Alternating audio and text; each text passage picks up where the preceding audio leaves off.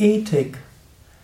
Als wichtiger Grundvortrag zum Yoga Vidya Lexikon der Tugenden, Fähigkeiten und Eigenschaften. Ethik ist ein übergeordneter Begriff. Ethik ist ein Teil der Philosophie. Es gibt verschiedene Aspekte der Philosophie. Es gibt äh, zum Beispiel die Metaphysik, da geht es um die Fragen, wer bin ich, woher komme ich, wohin gehe ich. Es gibt die Ontologie, da geht es um das Sein. Es gibt noch viele andere Aspekte, aber unter anderem geht es auch um die Ethik. Ethik als Teil der Philosophie heißt die Lehre vom zwischenmenschlichen Verhalten. Wie verhält man sich im Umgang mit anderen Menschen auf gute Weise? Die Ethik ist damit die Lehre des, ja, der zwischenmenschlichen Kommunikation, des zwischenmenschlichen Zusammenseins. Die Ethik ist zum anderen auch in der Spiritualität etwas Wichtiges. Spiritualität hat zum einen natürlich spirituelle Praktiken. Da geht es darum, an sich selbst zu arbeiten. Im Yoga gibt es zum Beispiel Asanas und Pranayama und Meditation, Mantra singen und einiges andere. Mensch, also Praktiken, die einem helfen, Gott zu erfahren oder zu den Tiefen des Selbst zu kommen, den Geist ruhiger zu bekommen. Ein weiterer Aspekt von Spiritualität ist auch, sich bewusst an Gott zu erinnern, Gott zu spüren. Das ist nicht nur spirituelle Praxis im Sinne von wie die Asanas, Pranayama, Meditation, sondern es ist wie ein intensives Verlangen, Gott zu erfahren. Das wäre ein zweiter Aspekt des spirituellen Weges. Und ein dritter wichtiger Aspekt des spirituellen Weges ist eben die Ethik. Die Ethik den Umgang mit anderen Menschen, den Umgang mit anderen Lebewesen, den Umgang mit unserer Umwelt und äh, mit diesem Planeten. Ethik. Die Ethik im Yoga umfasst fünf Hauptpraktiken, nämlich Ahimsa, nicht verletzen, Satyam, Wahrhaftigkeit, Asteya, nicht äh, stehlen, Brahmacharya, Enthaltsamkeit bzw. Vermeidung von sexuellem Fehlverhalten und Aparigraha, Unbestechlichkeit. Fünf Aspekte von Ethik, der Yoga-Ethik. Zunächst mal nicht verletzen. Man kann es auch anders ausdrücken, was du nicht willst, dass man dir tut, das füge auch keinem anderen zu. Eine Grundethik wäre zu sagen, möge ich so halt, mich so verhalten, dass ich für andere Gutes bewirke. Möge ich mich so verhalten, dass ich eine positive Kraft im Leben der anderen bin. Das ist der positive Aspekt der, von Ahimsa. Der andere wäre, möge ich das vermeiden zu tun, was andere nicht, nicht wollen würden oder was ich nicht wollen würde, dass andere mir tun. Satya ist äh, Wahrhaftigkeit, also nicht lügen, ein wichtiger Aspekt. Asteya, nicht betrügen, nicht stehlen und so weiter. Brahmacharya, Vermeidung von sexuellem Fehlverhalten, was auch immer das für dich heißen mag. Aber auf sexuellem Gebiet gilt es auch eine Ethik zu haben.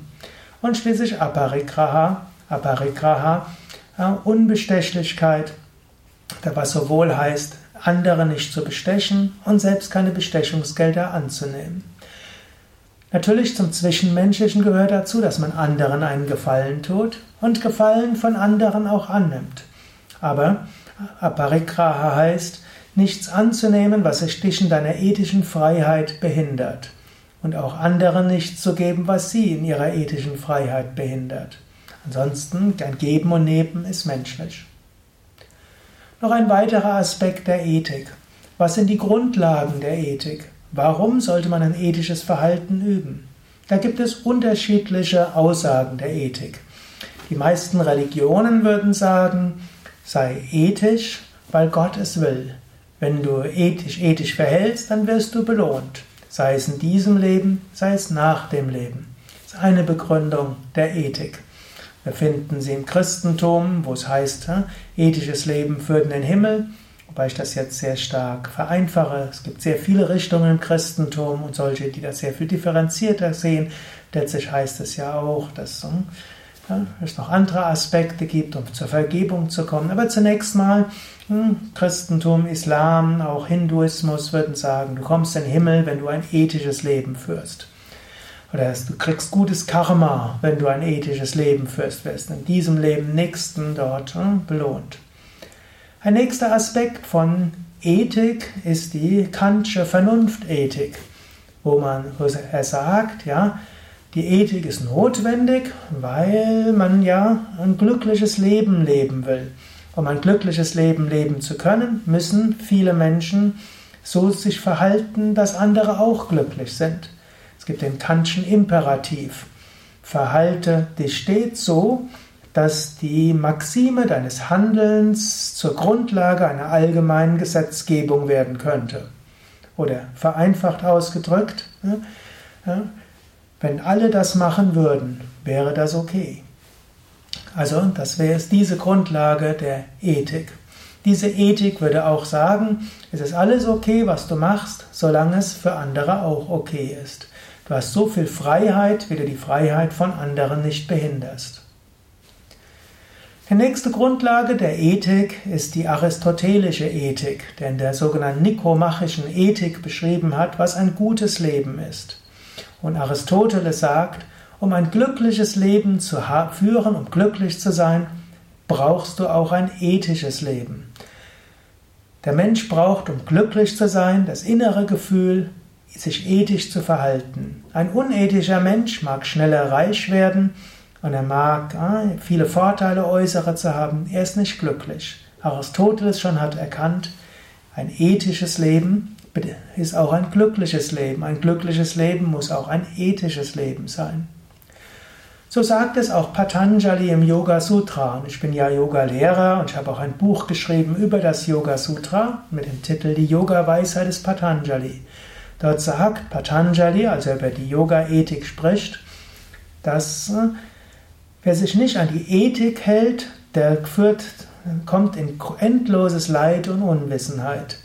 Wer glücklich sein will und tiefe spirituelle Erkenntnis und Erfahrung haben will, der muss ethisch sich verhalten.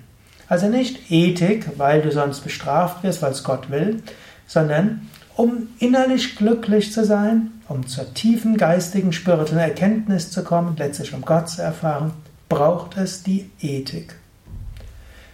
Interessanterweise gibt es heute noch eine weitere Grundlage von Ethik und die stimmt einen sehr optimistisch. Das sind nämlich die Biologen, die Evolutionsbiologen. Die sagen, der Mensch ist von Natur aus ethisch.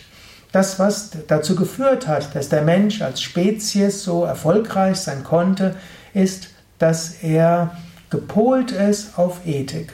Der Mensch ist normalerweise bereit zu kooperativen Verhalten. Er regt sich über unethisches Verhalten aus. Er hat auch die Fähigkeit zu egoistischem Verhalten aber die Mehrheit der Menschen ist in der Mehrheit der Zeit kooperativ. Deshalb findet man in allen Kulturen Ethik. Wie Ethik konkret sich manifestiert, ist unterschiedlich. Aber Grundlagen über der Ethik sind kulturübergreifend und scheinen im Menschen angelegt zu sein.